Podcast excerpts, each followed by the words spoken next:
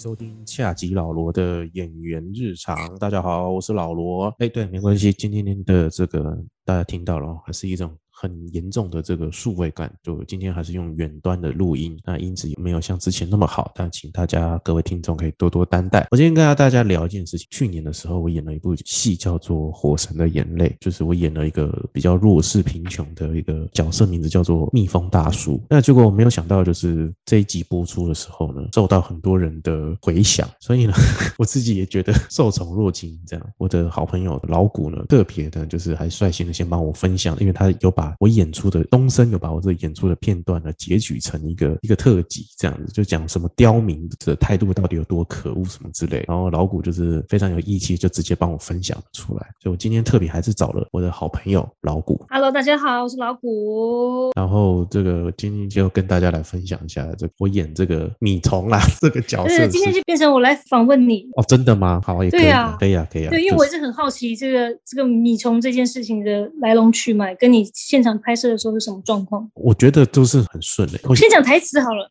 就当初你拿到本子，跟你后来演出的状况差别有有差别吗？内容上？我在试镜的时候，我觉得是表演方式而已。表演方式就是导演他对于这个台词非常的讲究，嗯，然后就是要讲究他的一种精准。所以呢，我们在现场拍摄的时候，就是他比较着重在你的情绪跟你台词讲的有没有到位。对，嗯，就在这个部分上。那当然，如果我是演我在。试镜的时候，当然就比较张狂一点，或者是比较夸张一点，愤怒啊，或者是这种悲痛的心情。我在试镜的时候呢，他真的就是一个什么蜜蜂大叔。就是试的时候，我也没有那么把这件事情放在心里面。你知道我去年都在拍戏嘛？对，刚好那个时时间点都在试镜。比如说什么，当时还有天桥上的魔术师嘛，他们创业的那些鸟事，跟这个火神的眼泪。一方面是像阿贵啊，或者是公司的另外一些什么牛牛，他们是很尽力的在推，这些经纪人很努力的在推。当时就是好像都在跑试镜，所以也对于当时要演这件事情呢，就是有一点淡忘。所以你剧本上面本来就是写蜜蜂大叔吗？对，真的是这样写蜜蜂大叔。老师的名叫蜜蜂大叔。对，我连进现场，他说啊，蜜蜂大叔来了，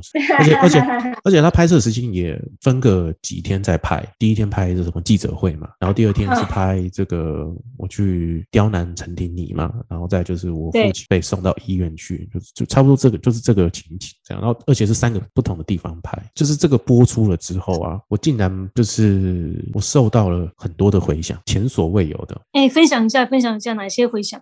比如说我的那个 很感谢这个便利商店的这个钟小姐，她是因为我每天都会去遛狗，然后我就带 Piccolo 会去她那边买一杯咖啡，然后再去遛狗。这样有一天她忽然就跟我说：“我可不可以问你个问题？你是演过《火神的眼泪》？”哎，对。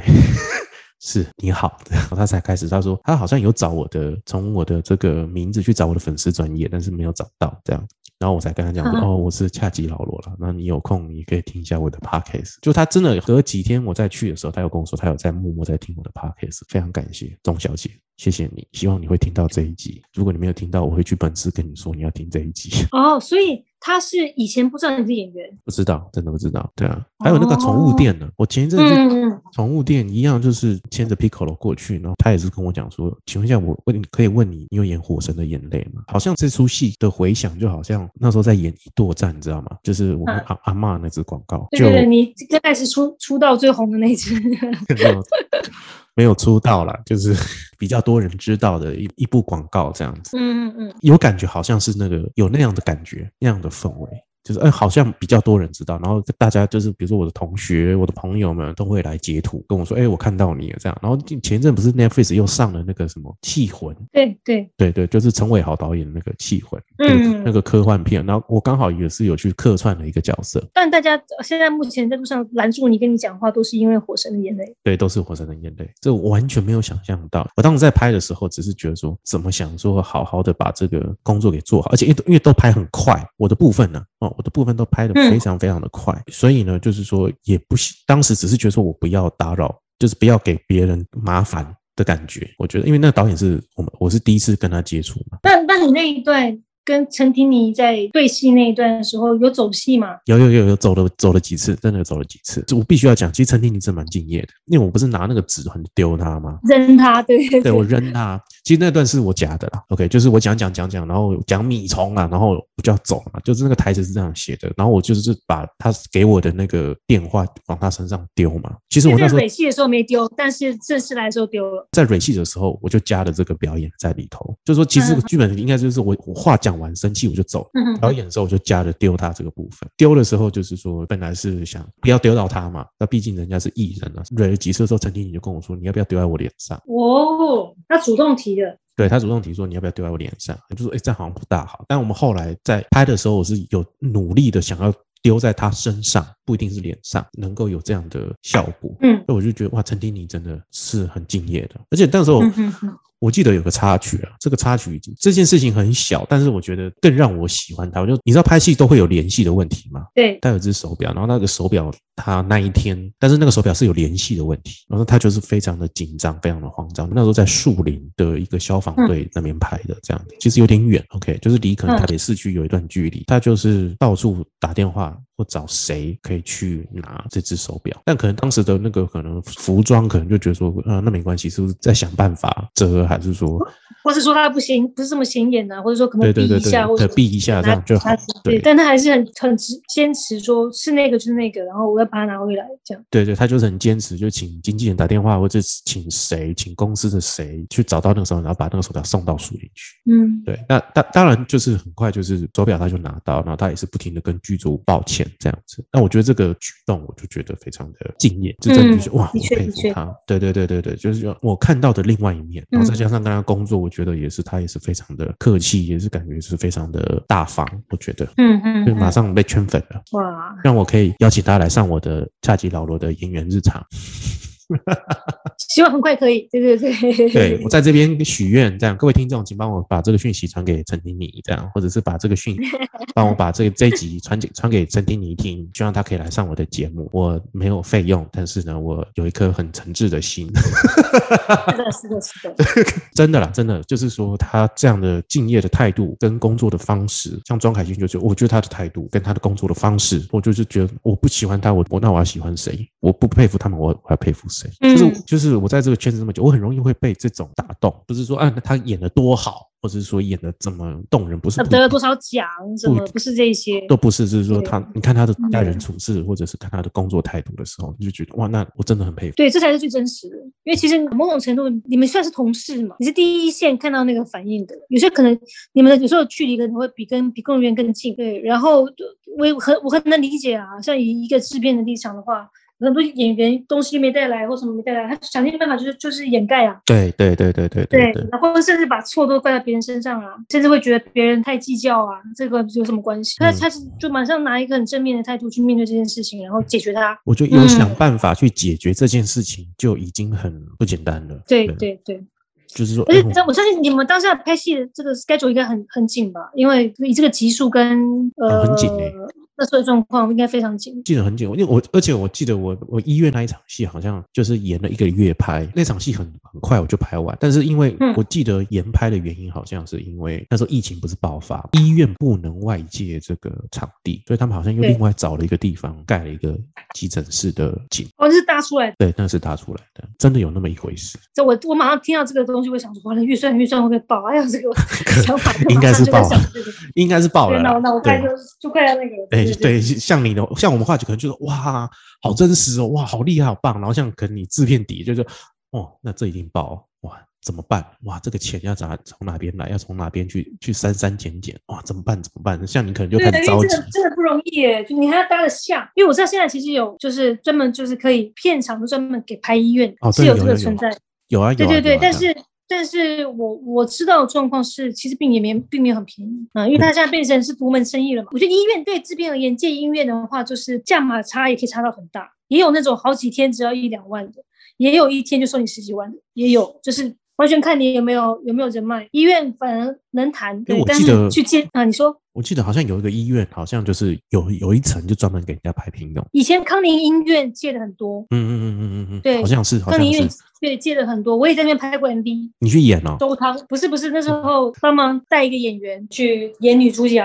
康宁医院那时候借的很多，嗯，对啊。嗯，对，我记得是不知道桃园不知道哪个医院有一层楼，完全就是给人家拍片。我好像有碰过，就是那一层楼哦，一两个剧组在那边拍。对，我觉得这也是很好的业务啊。就是有时候地方将来疫情比较趋缓的时候，有些医院毕竟是有不满床的时候嘛，嗯，对不对？或是有旧建筑啊，或是有些医院会分分开主院跟什么长照中心啊，其实真的可以借那个多一些生机跟宣传，对，多好。对啊，也也很感谢大家，就是截图给我了。我真的没有想到，但我是。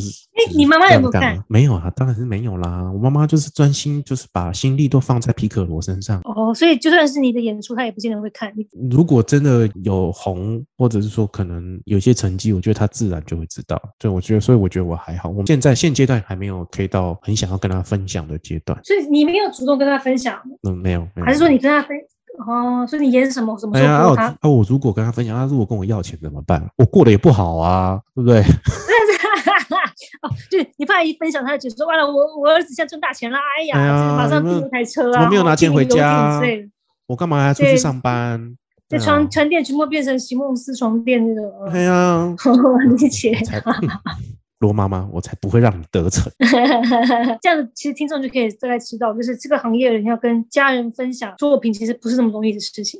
其实是可以分享了，很多人都是想要分享嘛，家人都不都不会知道你在干嘛。比较有名的作品出来，人家才会知道哦哦，原来你在干嘛哦，我可以以你为荣。但因为我但我觉得还是还是有个差距，就说跟家人分享作品，有时候其实是分享生活，对不代表你自己也喜欢那个作品。嗯有时候，所以很多像我也有这种情况啊，就是我之前参与过的项目，然后我家人呃就是说捧场啊，去电影院，然后我看到一半，一转头他们睡着了，有对我也还不好意思打扰他们，就就还好好睡吧，睡得挺安详的这样子。嗯，对啊，反正跑片尾的时候，他们就会他们就会自己醒来，然后醒来之后就啊，哎呀不错嘛，不错看，不错看。你你这样他们就睡了，睡已经睡了四分之四分之二了，但是你也觉得对啊啊 OK，那就是一种分享。口水擦，哎，对你拍的很好，哎，哎，对对加油哦，加油，我们都有看见，对我印象很深刻，是我那时候好像不不出电影院了，然后嗯因为那那场的票房也是不错，就是满座的，满位置的。嗯然后不出电影院之后，就听到前面的人刚好就可能看电影不是灯亮起来，大家知道彼此长长什么样子吗？对，就有人其其他的观众看到旁边的观众说：“哎、你怎么来看电影啊？就是认识可能邻居还是怎么样？嗯哎，你怎么来看这一部啊？哎，怎么这么巧？”说没有啦，我是要买另外一部，就那一部买不到票，我才来看这一部。好 伤人哦。这时候你妈就跟他讲说，这个我女儿有参与啊，你你要来看这一部，这部很好那时候就叫他不要开口。对，其实就是分享生活，只是说可能呃，我们的行业比较去分享工作的东西比较容易。比如他，你不像做，我今天做餐饮，我每天都有成品，或是我有些东西很具象，可能有些人做金融跟做什么就更难跟家人分享，就是很难实际分享。作品就是一个能分享的，确实是有时候不是因为喜欢或是骄傲，有时候只是因为分享。没有了，我觉得我现在还没有什么这些作品，还应该不用太拿来说嘴啊。我的我的想法是这样子的。OK，如果今天很多人看见了，就像比如说《火神的眼泪》，如果看见了，就是大家都会自然就会知道，嗯，你有演这个。那你平常是其实是有很多是看不见的，或者是不容易看见的，更更不用拿来特别的说嘴。我演这样的戏份的角色，我觉得没有不会不一定会让人看得这么的清楚。这样只是说哦，那现在哎，大家有看见了，也稍微知道哦，你都在干些什么哦，你是演员哦，你演过什么哦？那我现在可能跟你讲这个东西，他可能会稍微知道。那我觉得这样就好，即使认出来了，或者是说有很多朋友截图给我都，我都只是非常的感谢。嗯，我觉得这个角色也很棒的地方是，他虽然说是很刁，但是他却是你日常生活有可能会遇到的。对，就是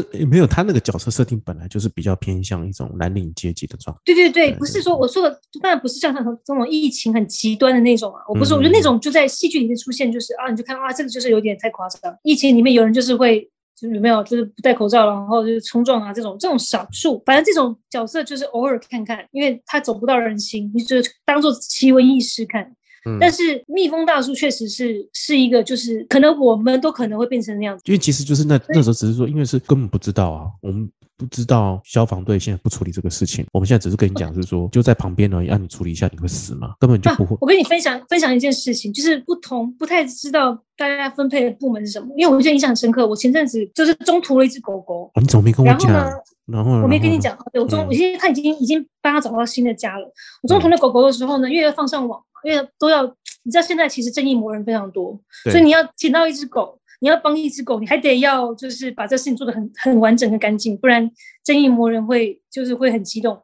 嗯然后呢，呃，就会有人跟我讲说，你应该去当地的派出所问一下，就是问要问里长，就是现在给我提到这只狗，我要公告它领养嘛，但是又不希望那狗马上被丢到消防队去，因为很多人把狗丢到消防队去，因为现在并不是他们的工作。然后我也觉得丢到消防队去，还不是往那个就是流浪动物下丢一样状况。然后呢，就有人跟我讲说，你必须去派出所问它的主人有没有去报遗失，不然你也没有，你也不能在网络上面说啊帮他找领养，或是说怎么样。然后我就打去那个地方的派出所，因为他还不在我这一区的。嗯打去的时候，对方其实警察也很客气，接电话的时候也非常客气，然后他就有点停顿了一下，说我没有接过这样子，就是我们这边附近没有人来报说狗不见了。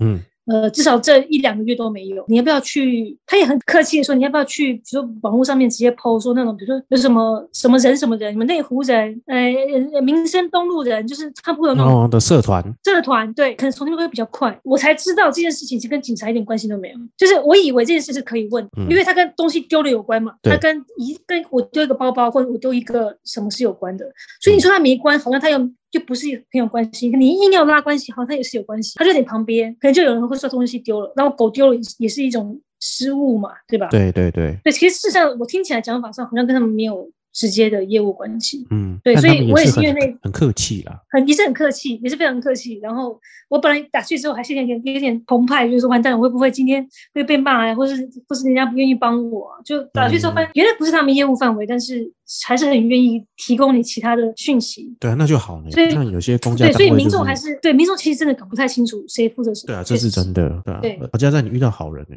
不然我觉得有些公家单位就直接跟你，就是直接就是脸就是这种没有，我们不做这个事情哦，你找别人哦，然后也不会也不会帮你想办法。对我觉得我可能就是扮演就是一个这样的渔民传递者、讯息传递者，对对你代表大部分的民众。对，就是说，哎、我啊，原来现在已经不是消防队，以前可能还会消防队来帮你抓一下树上的猫啊。就是说，那个业务的分配真的大家都不是很明了，然后我们就是要嗯强压我们的主观意识在这些职业当中，也能够演到这样的角色，我也觉得算是算功德一件了。很好，很好，这也是这个福传的一部分。对对对对对，我觉得现在就是能够如果因为演戏可以传递一些这个正面的能量，或者是一些正确讯息，应该也是不错的。我要问一个比较直接的问题啊，哎，就是你被认出来的时候，你内心有一丝丝的开心吗？有啊有啊，因为我很久没有这样子啊，就跟你讲，上次已经是二十年前的一座站。所以开心的情绪还是有是是开心啦、不会像以前年轻的时候会得意忘形。啊。对哦，那哎，我是不是就觉得好像是这么一回事？现在就没有，现在就是哦，谢谢谢，真的很感谢。接下来可能还有一些作品呢，可以来大家一起来观赏。那我也有个 podcast 频道，你也可以来聆听一下，就知道我平常在干些什么事情。嗯，蛮好的，蛮好的。对，就是很像苦行僧的方式，就是呀一个一个慢慢的这个推广。但我觉得都没关系，我觉得这一切都是舒服的。然后蔡明亮都在都在马路上卖电影票，对吧？有啊，他好像不知道是哪一部片，好像是黑眼圈啊。嗯黑，眼圈好像就是我在路边跟他买，对啊，他以他这么大的导演，他都是这样子去介绍自己的作，更何况一般人，他他他这么大的得过这么多奖，我记我好像他也我身旁也有朋友在路上遇到他，好像在台艺大附近吧，对他也是什么作品，然后说哎我是要上相片啊来欣赏啊，然后卖电影票，对两张多少钱？对 对对，他都这么做了，对，只要对自己的东西是骄傲，很好，而且我觉得还好是你现在有 podcast，因为戏什么时候会上上档，这个不是你能控制，对，有些片子拍了，我现在也有拍的片照，现在没有播出来。啊，真假？对啊以前有拿到吗？以前有拿到，以前有拿到，但是呃，因为不是电影是电视剧。那那演员老问我，我也说我不知道，我真的不知道怎么对啊。那个我今年大家看到的，就是有看到我的电视电影啊，都是去年拍的。今今年因为我在转型，所以呢，就是比较少会接到这个，可就是有个阵痛期。今年对于接电视，就好像就没有接到电视嗯，但我相信陆陆续续也会有，毕竟还是被看到了。而且那时候去年我多嗯胖，我去年真的跟今年真的差很多，至少差个十公斤左右。啊，你那时候接的时候还没开始骑车，是不是？还没有，还没有。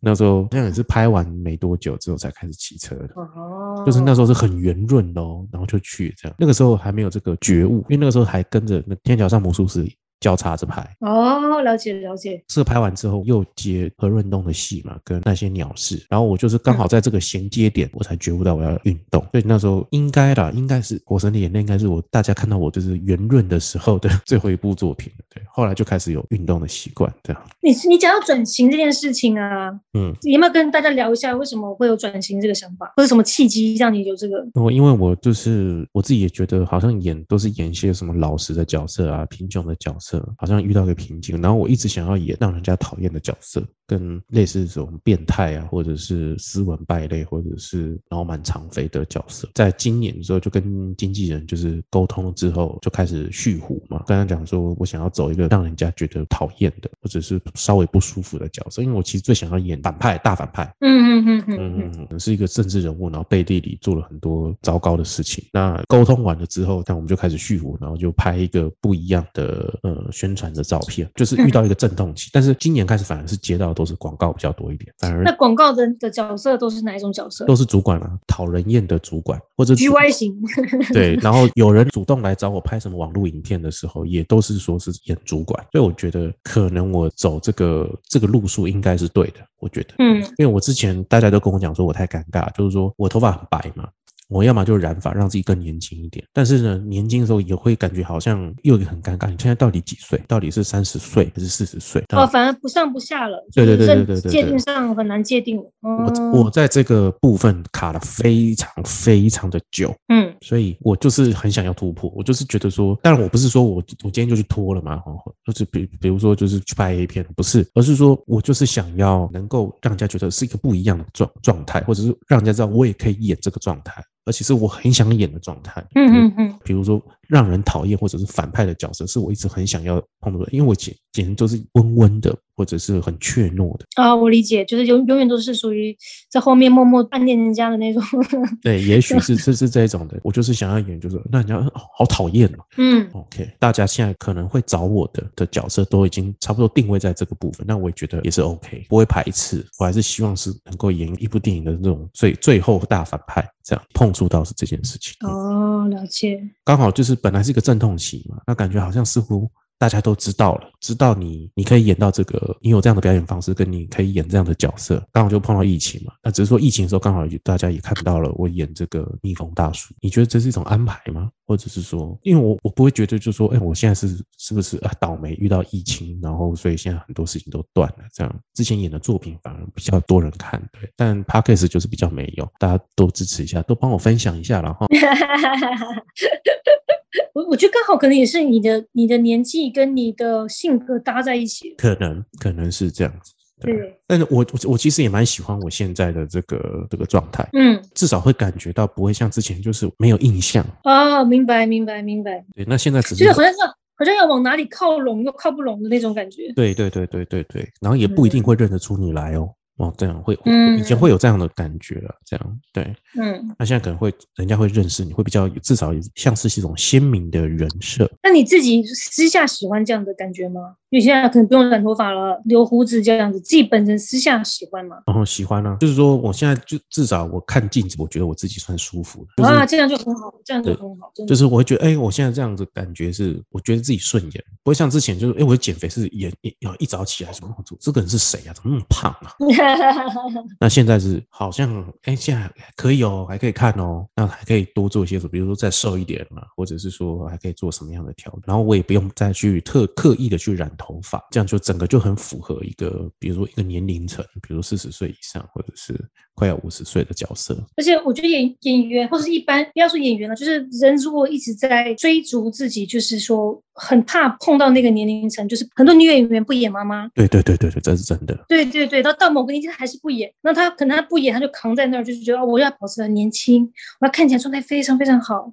但是某种程度，这个就是在折磨自己，哦，你觉得他是一对个折磨自己？自己这自己这一关得放过自己，就是、嗯就是有人就是可以顺着年龄慢慢啊，我就是哦，我刚演母亲，我就演母亲，我是我看最近不是看那个凯特温斯雷那个东城那个，嗯，那个真的他已，经是、他已经是祖母了，尽管他看你样子不像，但他里面角色他已经说我有孙子四岁了，就是我们心目中的凯瑟温斯雷，她也是朝这个方向走的。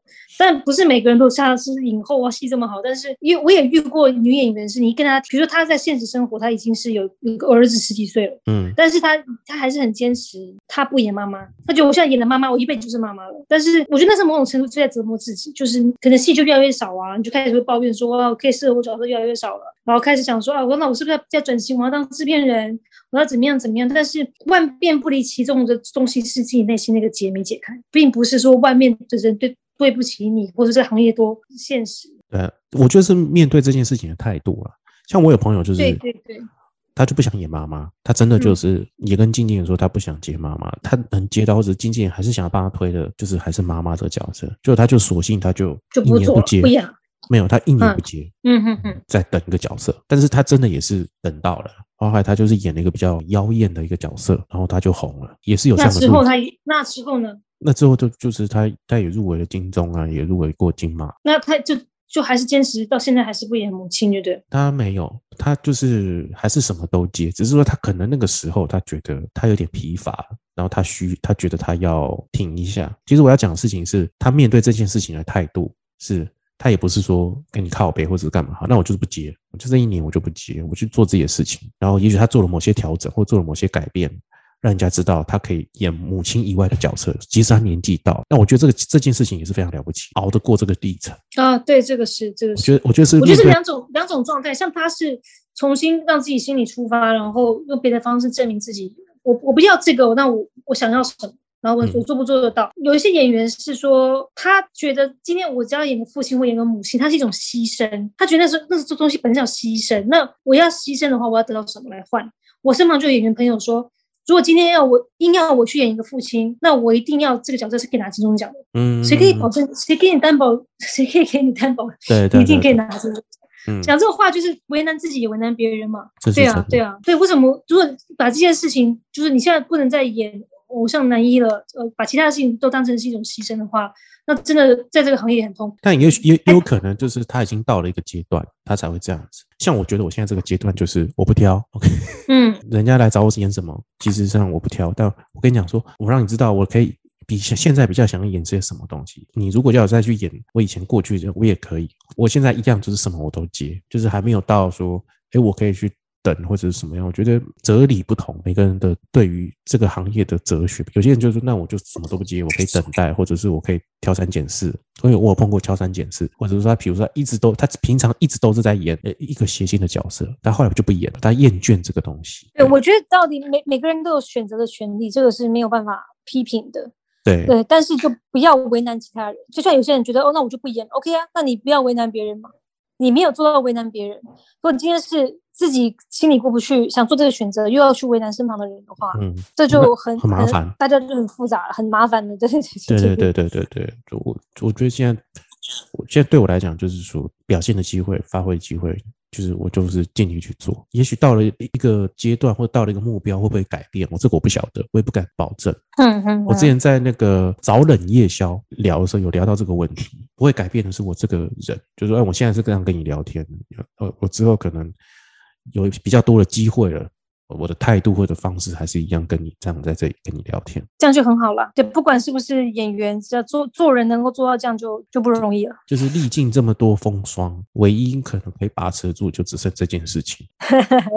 哎，对你讲到转型，我跟老罗前两天通电话的时候。我们俩在瞧这个要录音的时候，你跟我讲一个讯息，我挺惊讶的。怎么样？你要跟我借钱？我没有啊，我没有钱借你啊。不是不是不是，你跟我讲到说很多演员都转行了这件事情。因为现在疫情的关系，我知道有些演员跑去拍 A 片。对，就这件事。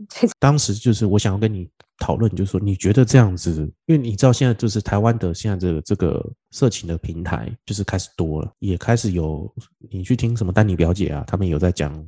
那个 A V 经纪人哦，或者是你去听百灵果，还有 A V 的这呃男演员都有去上他们的节目，这样的演员已经开始慢慢的冒出头来了。那加上最近可能疫情的关系，他们刚可能开始在招揽人，那他们也愿意拍，或可能甚至敢拍。我觉得我的疑惑就在于，就是说我现在如果去去接了，我现在啊真的可能没有钱了，或者是说可能我对这个行业好奇，一个另外一个领域了嘛。对我来讲，虽然都在拍片，那我如果我今天去演了，会不会回不去？会不会接下来就没有人找我？对，老罗跟我讲到这个的时候，我我当下没有会意过来，因为我不知道台湾有有这么多。就是你说你你后来跟我提到的那个几个平台，就是我现在名字想不起来，叫什么 Swag 是不是？对，Swag，嗯，对对，还有还有什么什么 Model APP？对，嗯，对对对对，就是我其实不知道台湾已经这么风行这个了，然后。对，你在讲到说啊，演员演这个会不会去？我记得我那时候我们初步有在聊到说，讲到史特龙嘛，嗯，希位是史特龙，对，对他，我后来我我突然想，因为你跟我讲完这个之后，回去回想我以前看的新闻，就是我忘记是哪一个，是加藤鹰还是什么一个一个 A B 男优说，以前那个年代，比如说九零年代、八零年代进这个行业。拍摄比如 A 片啊这种的女女生，我现在讲的是女生，大多是家里有问家里欠债，就是确实是需需求不一样，是确实需要钱，然后这个是一个快钱，嗯，或是说单亲，呃，我的孩就是就是跟老公离婚了，没有办法自己一个人养小孩的，嗯，这种状况是大部分八成九成的女孩子是因为这个这个因素进了这个行业，然后剩下那一层都是比如说是。呃，年轻就很年轻就翘家了啊，对对对，或者是说失学的，或者说小时候家里可能从小是被性侵的，嗯，所以他对这方面的概念他不不足够的，或是他就觉得我就是不值得被爱，我不值得被尊重的，大多是这个状况。那我觉得现在很多状况已经，现在的年代已经变成是笑贫不笑娼的年代，就是成名有钱比什么都重要。对对对对对对对对对对，所以你说演员回不回得去？我觉得只要他有本事，戏够好，他还是回得去。只要他不要，他不是有留案底，我觉得他他不会，他不会回不去。呃，我现在看史特龙，他拍那个跟他后面基本上是没有，他有本事还是写了一个洛基的剧本，他还是变男主角了。对，他就是有本事，但是可能那他历程可能比较辛苦一点吧。对对对，就是呃，可能我觉得美国文化不一样，因为我们说，我记得我们那天通电话也聊到说，可能美国这行这个行业是一个工业，对，它是它是可能跟日本一样，它是一个工业。现在也有，就像。之前很早那个什么名字去世了一个 A B 女优，嗯啊，范岛爱，范岛爱对，范岛爱后来也转型了，就变成那种就是夜间成人节目主持人呐，觉得他很幽默，嗯，对，他也出书，他也变成他电影的监制什么，嗯，一个工业他很。发达的时候，他确实可以让一个演员转型成那个样子。我知道好像最近有几个比较有名的，也变成什么设计服装变得很红。退休之后，呃，或是说呃做一些什么什么宣导大使啊，做公益，因为他本身有那个工业，所以他有办法让一个人很健全的去去转型。我觉得这我这个是讲一般最情一般的情况下。那我看到也有一些，我之前在 YouTube 看到很多美国的 AV 女优，她是整个大转型，比如说她变成了一个牧师。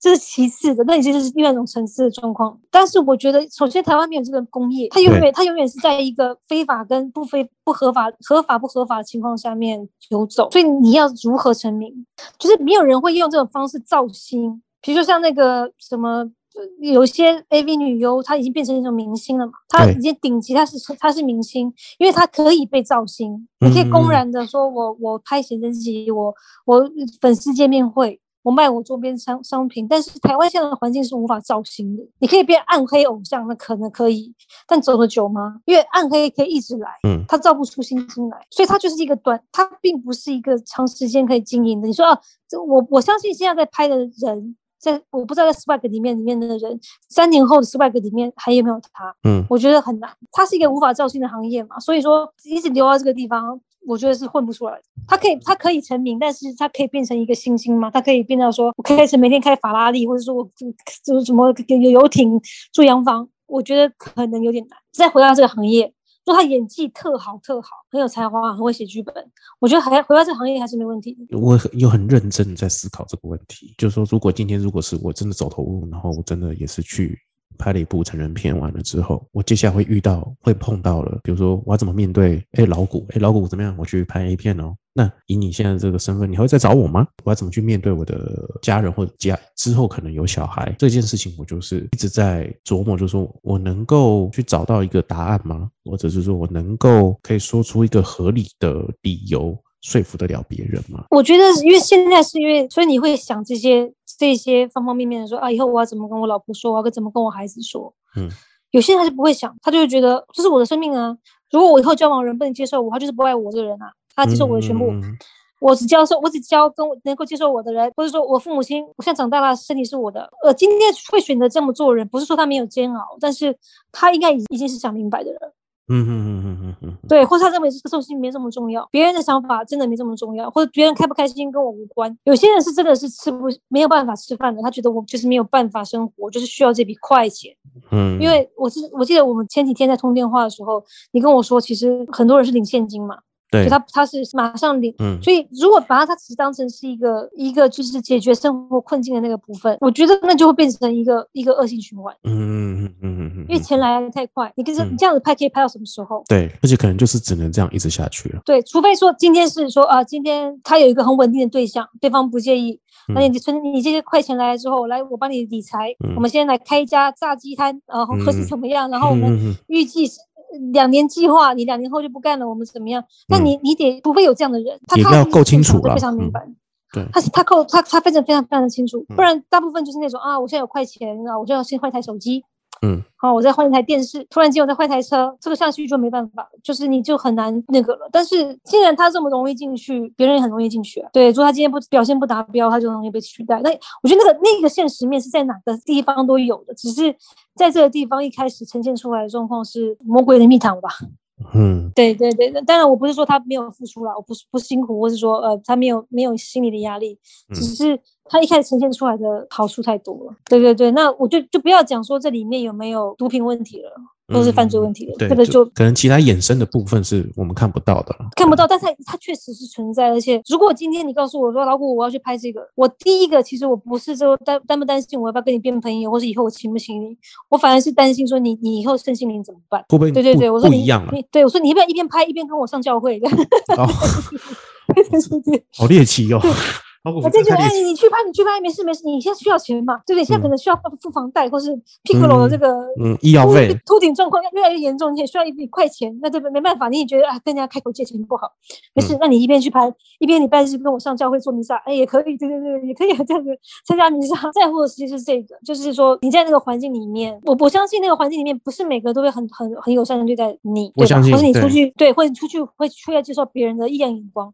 你看嗯你拍火神就会认有人认出你了，那嗯。你喝更何况以后在路上很多人认出你，有些人是享受这种被认出的，就哎呀你我看我有看你这个这个拍的这个霸道老板超护士，我有看，然后哎呦嗯我认出你，有官些人人我又要这样子，嗯对对对对对，吃惯了我又要。可是你这个可以这样可以享受几年，慢慢你这年纪久了，年纪大了，或是说想法多了，你可能价值观不一样的时候，你会一样享受这个吗？也不一定会。嗯嗯嗯嗯嗯对对，就像就像以前我我我记得印象很深刻，是我舅舅，嗯他住的那个大楼里面有一个非常有名的艺人，非常非常有名的顶级歌手。嗯，他说那歌手每次跟他们进电梯里面的时候，都会头面壁，就是头面着墙壁，然后帽梯压下来这样子，嗯让别人不要认出他。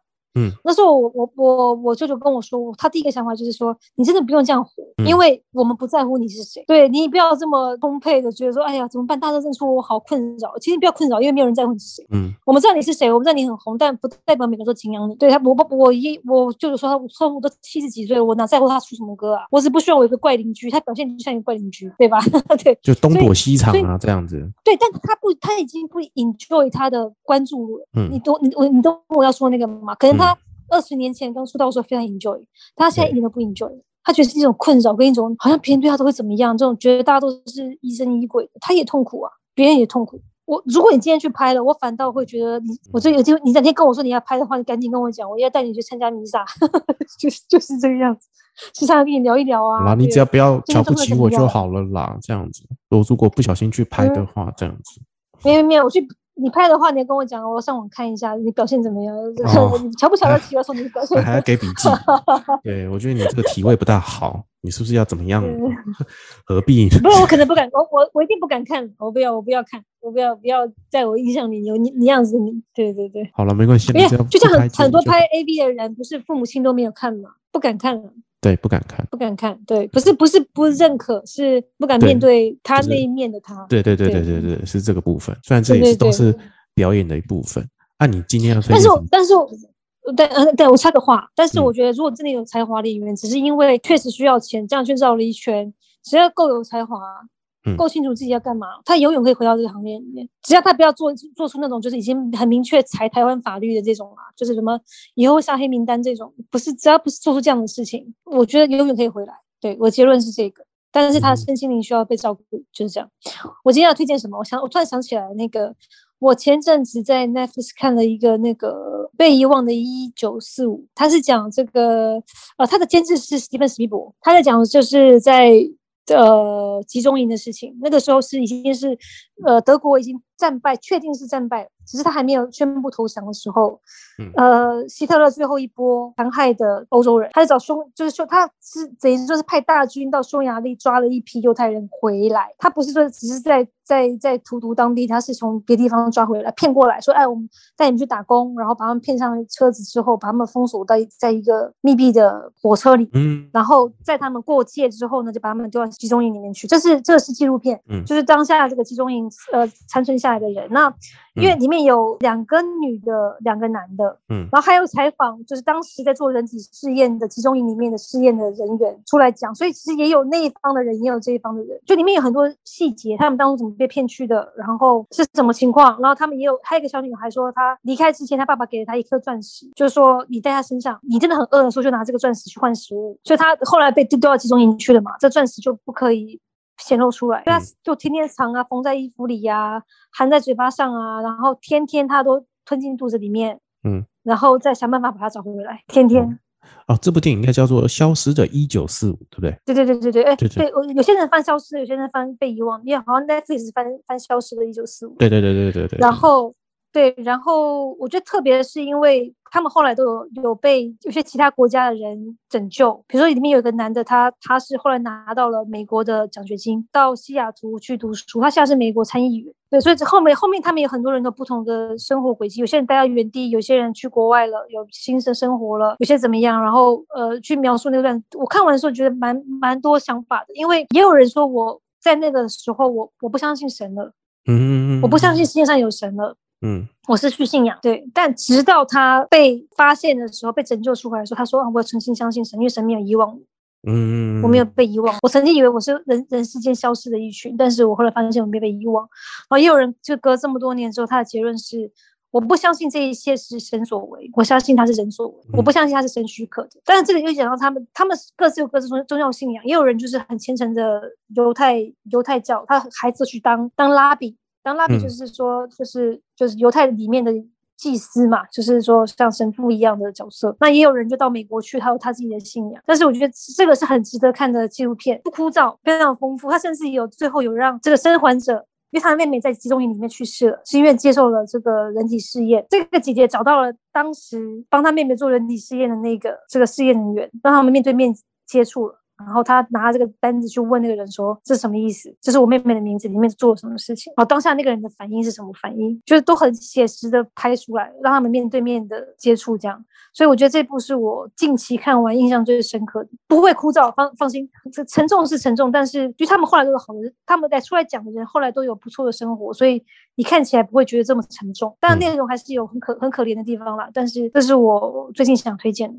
非常感谢今天老谷的这推荐这部《消失的一九四五》。那如果各位听众呢喜欢我们今天的节目呢，那也烦请到 Apple Podcast 请给我留言五颗星。那如果你有什么话或者想跟我说，或者跟老谷说的话，请到我的粉丝专业恰吉老罗来这边跟我留言给我，或者是呢，你对于这个《火神的眼泪》呢的这个有很多的感想，也可以留言给我，还想要再截图给我也都没有问题，我都会 po 在我的粉丝专业或者是 IG 上面。老谷，你们有什么要？对对，这如果说里面有听到的是陈婷婷后援会的，麻烦把这个 tag 给陈婷婷。对 希望他希望陈婷婷也可以上我的节目，这样子，拜托陈婷婷。谢谢。对，那感谢老谷，感谢各位听众，然后也感谢就是有看到我的观众们。如果没有意外，我还是会继续努力做好我现在眼前演员的角色，或者是 Parkes 的这个频道。在这里非常感谢。那今天的恰吉老罗演员日常就先到这里了，感谢各位，拜拜。谢谢，拜拜。